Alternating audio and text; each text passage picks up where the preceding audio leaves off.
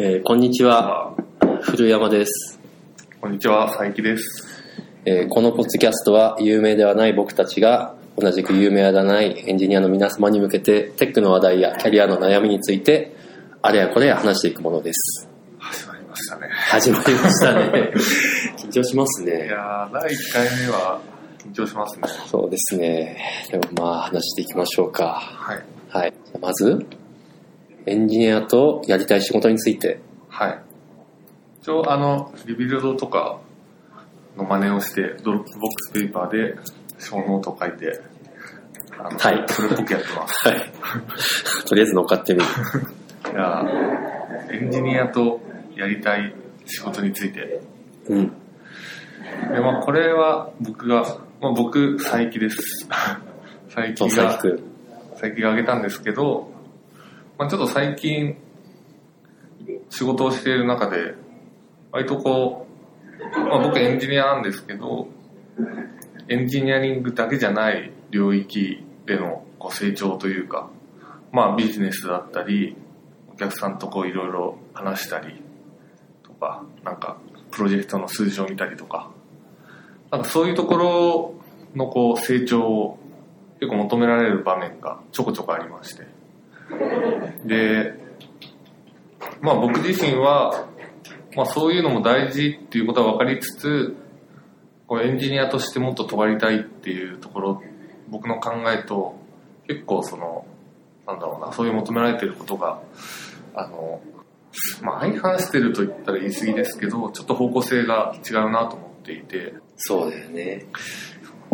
これもかなりエンジニアあるあるなんじゃないかと思うんですけど、まあ一方で、これだっていう答えもなかなかない問題かなと。うんうん正直、おっさんエンジニアから言うと、まあまずチャレンジはしてほしいかなと。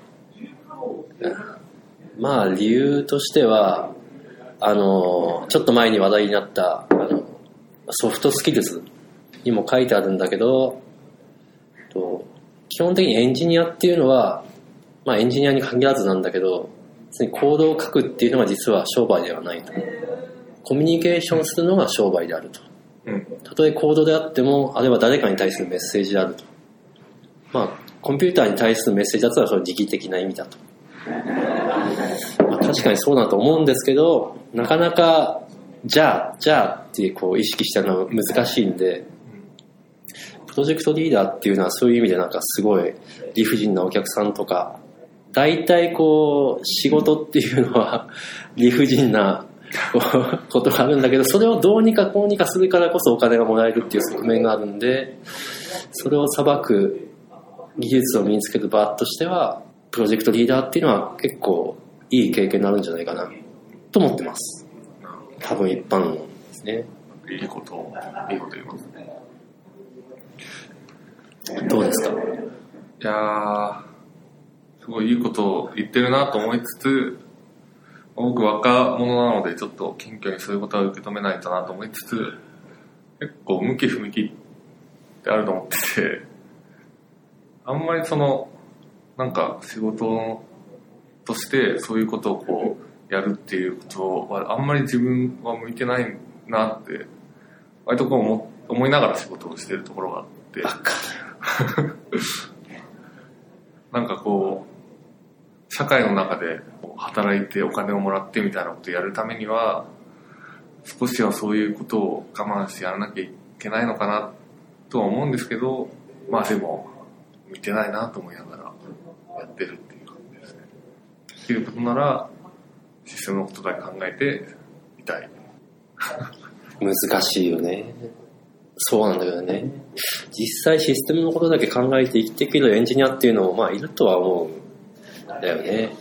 ただ難しいのが、あの、こう、かれこれ、うん十年エンジニアやってきて、いろんなエンジニアを見てきた感想としては、情熱があれば、大体こう1年くらいで全然別の業界でやってた人が、かなりすごいエンジニアになってこう現れるみたいな、うん。あるんですよね。うん。つまり行動を書くっていうこと自体は、それほどの差別化要因にはならない。うん。行動をかけるプラスやっぱりこう、もうちょっと参入障壁のな高い何かスキルを掛け合わせて持ってないと、やっぱり市場価値っていうのはなかなかうん。生臭いですが、うんあるかな。ね、あの、まあ、愛さんとか、まあ、ここで説明してもあれですけど、愛岡さんとか、あとエストーさんとか、割と直近でも、誰だかわからないですね。ちょっといて去ってったインターネットの人ですか？インターネットの人じゃないです。まあ実際は僕らが一緒に仕事した人なんですけど、全然前職別の業界だったりして、なんかふ服飾アパレルみたいな。でも、1年、なんかキャリアは1年くらいらしいんですけど、すごい。もうできるんですよね。はっていうか、あの、あれですよ。H 方さんも。実は全然別の業界もっで、と、なんか、うんハード、ハードウェア寄りの仕事をしてたそうそうそうそう。でも彼もここに来た時にはすでにこう、うん。結構できる感じの。情熱があれば、まあ、情熱があれば成長ができるっていう。まあそうですね。あ、もうそう。あと、こう、技術を持ってること自体がある程度こう、なんていうか、こう、参入障壁になって、うん。で、市場価値を生む、だったらいいんですけど、その参入障壁がそれほど高くはない。ていう話。なるほど。世間的に、こう、エンジニアのキャリアして、まあ、割とこうトップにあるのが CTO だったりするわけじゃないですか。で CTO、CTO ね。うん CTO は、まあ会社によって違うのかわかんないですけど、割とこう技術の責任者でありながら、こうビジネスにもコミットするみたいなうん。立ち位置。あの、なん、なんていうんですかね、会社全体を見つつ、その上で技術をの方向性を決めるみたいな、僕はイメージなんですけど、で、やっぱその、エンジニアのキャリアのトップと言われてるその CTO が、割とこうビジネス的なところを求められてるっていうのがあるので、やっぱそこは、なんか避けられ、まあそこに向か向かうなら避けられないのかなとは思うんですけどうん。まあ、ただ、僕は、僕がこれ言ってるのは単純に今の仕事が辛いから、やりたくないって言ってるに過ぎない可能性ありますよね。可能性があるっていうか、多そうなちょっとあれですけど、まあ一般論なんですけど、CTO がいない会社で、こうエンジニアが大事にされない的な雰囲気っていうのは、まあ割と。あったりするんじゃないかなと思うんですよ。SIR そう、SIR。るもう SIR、もうティピカルな例ですよね、SIR。もう完全にこう、リソース扱い。うん。なんか、仕事が、社内の仕事がなくなったら、SES でなんか飛ばされるみたいな。あるあるだわ。そう。で、まあちょっとさっきの CTO 話の続きなんですけど、きっとなんかそういう状況を変えて、こう、エンジニアが大事にされるような雰囲気を作るっていうのも、まあ、CTO なのかな。うん。あある意味、こう、今辛い状況に、にあるとエンジニアが感じるのは、そういう役回りで 動いてくれる人があなたの会社にいない。っていうことが問題なのかもしれないですね。うん。なるほど。うん。あの、まあ何やるにしても、仕事やるにしても、こう、辛いことっていうのはまあ基本的には避けてはうん。通れないっていうのはまあ大体 agree してもらえるんじゃないかと思うんですけどでもそれを本当に辛いと感じるかまあこう辛いけど辛楽しいみたいなように思えるかっていうのはそのやっぱ人間なんでどう扱われてると感じるのかっていうのは結構大きいかな。なんか周りが敵にしか見えなくて、仕事も辛いみたいな。辛い、状況は本当にうん。辛いので。ですね、一般論として辛いですねまあなんか自分のことは大事にされてるなってこう思えるけど、仕事内容はなんかちょっと自分の思ってたのと違うなみたいな。だけどこの会社でやっていこうみたいな。うん思えるかどうかっていうのは、そうまあそう、まあ、CTO って言っちゃいましたけどやっぱり。うん、まあエンジニア全体としてこう頑張っていかなくちゃいけないことかもしれないうん。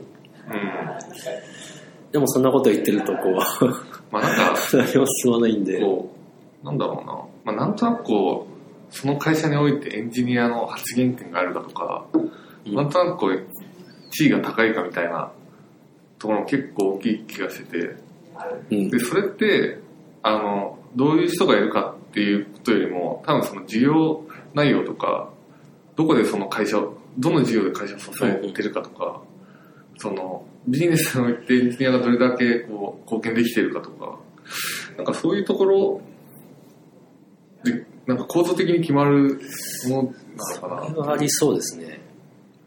例えば、うん、あの、まあ、名前出しますけど、クラメソさんとか、うん。トップゲートさんとか、もう完全にこう、エンジニア主体の会社であれば、まあ、ベンチャー規模であっても、なんかものすごい大事にされてるんじゃないかな、うんという感は、まあ、感ですけど、ありますよね。そこは、しかもインフラエンジニアがなんかすごいうん。活躍してうて大事にされてるイメージはありますよね。毎年、リーンベントで。ものすごい。な。な、な、いくらかかってんのこれ。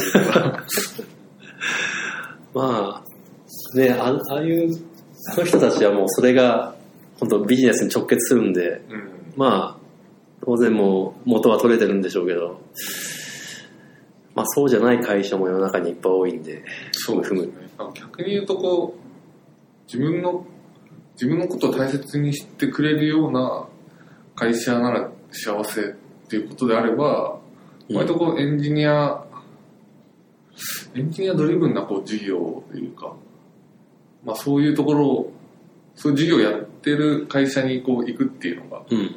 結構近道になりそうですね。幸せになるそうですね。当たり前なんですけど、こうサラリーマンの一番の特権は、会社を辞められるっていうことなんで、うん。まあそこは否定できないかな。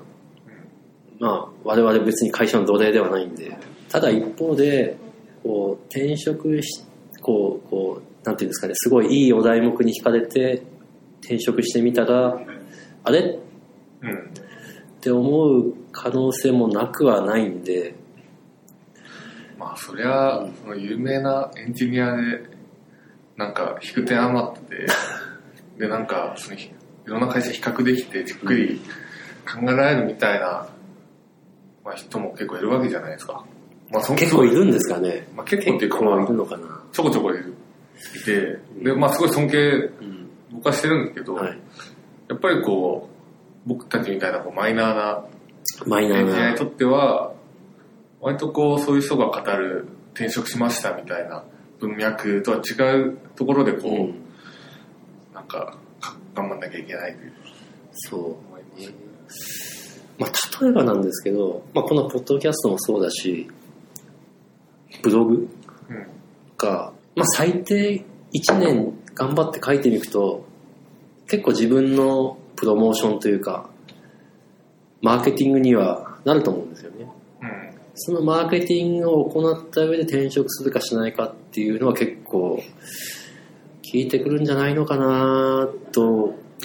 思うんですけど、まだやれてないんですけど。いや、でも、聞いてくると思いますね。うん特になんかこう我々がそういう幸大切に扱われるであろう会社はそういうことを重視してくれるんじゃないかなうん。そこまで僕、知らない、経験がないので、エンジニアのことをめちゃくちゃ幸せにしてくれるっていう会社を、の経験がないので、あんまりイメージはつかないですけど、ただ、世間、世間的にというか、なんか、ハテブとか見てて、結構なんか、評判がいいように見えるのは、見えるような、まあ、会社の仕組みとか、雰囲気とかっていうのは、まあ、結構なんか、情報発信に対して前向きだったりとか、うんうん。そう。なんか時間、時間にそんな厳しくないとか、そうね。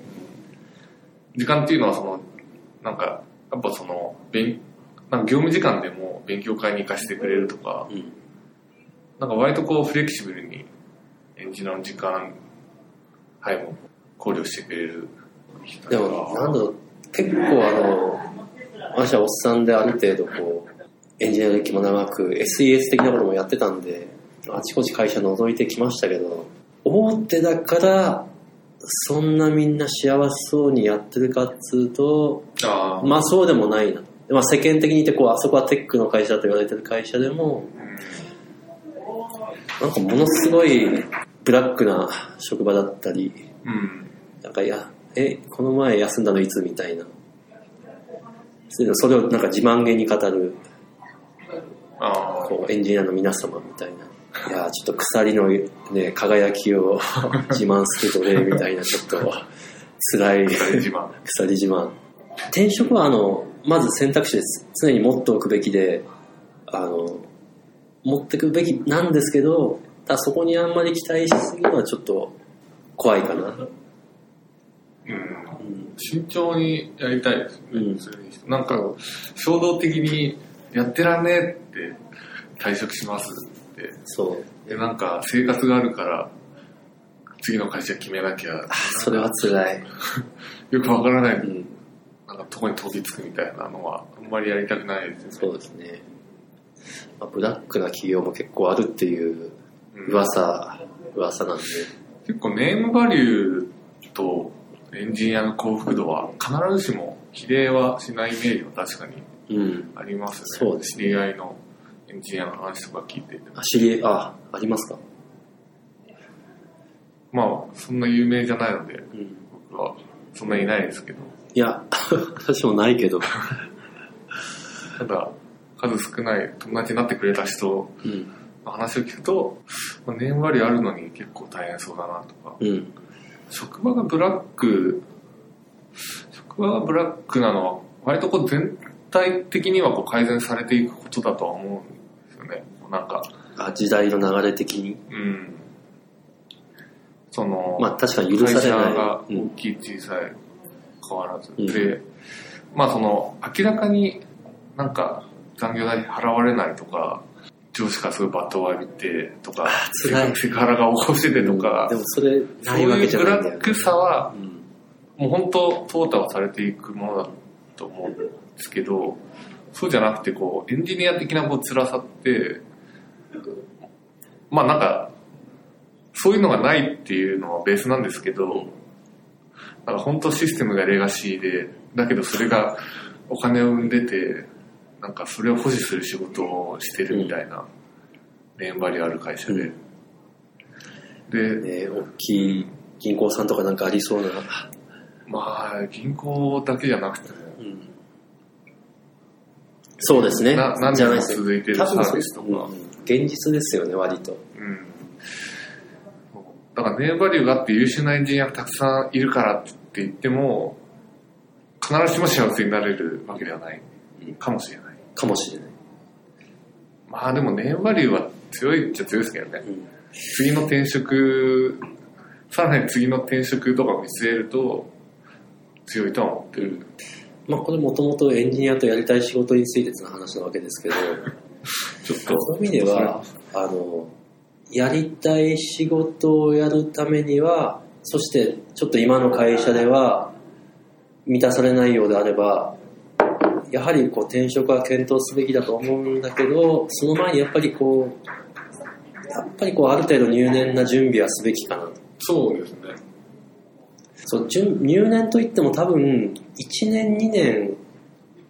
まあ短くて1年。長ければ2年くらいあればそのマーケティング的な意味での準備はできると思うんですよね。という結論でマーケティングしろみたいな結論で。どうですかね。いわゆるその、古山さんが言うマーケティングっていうのは、ブログ、ポッドキャスト、そうですね。GitHub で、かコードを公開する、実績を作る。そうですまあね。そう誰もがやれるんだけどなかなか継続してできる人がいないっていうところで差別化を狙う採用、古山さんもその採用に関わることがなくはないと思うんですけど、そうですね。最近はだいぶやってないですけど。まあなんか、ふらっとこう応募してきた人にはい。の、まあなんか、その、どのぐらいのこう給与レンジでみたいなのも、割とこう意見を聞かれるわけじゃないですか。そうですね。このぐらいのレベ。ルではい。そういう時はどこで判断してますか？給与のレベルというよりはど、まあ、どこで触れ落とすかっていううん。判断なんですけど、やっぱりこう、あんまりこう頻繁に職変えてる感じだとなんかあったのかななんかいろいろあるのかなってこう警戒しちゃいたりしますね。あとは？理由に関わらず。その理由に関わらずですね。で、あと、毎回、そういう、こう、面、面接？で聞くのが、やっぱり苦労話で、そんな、楽しい、なんだろうな、こう、最初から最後まで幸福なプロジェクトっていうのはなかなかなくて、現実的にはこう、すごい、辛いとかトラブルがあるんだけど、うん。それをどうやって乗り越えてきたかっていう話がなんかこう借りてきたこうその辺で読んだみたいな話じゃなくてこう生き生きと語られるとおこいつやるんじゃないみたいな判断をするっていうのはまあ正直ありますね。まあ難しいんですけどね。完全に騙されたこともありますしね。まあ、わかんないですからね。まあなんか、とりあえず今日このくらいでわかりました。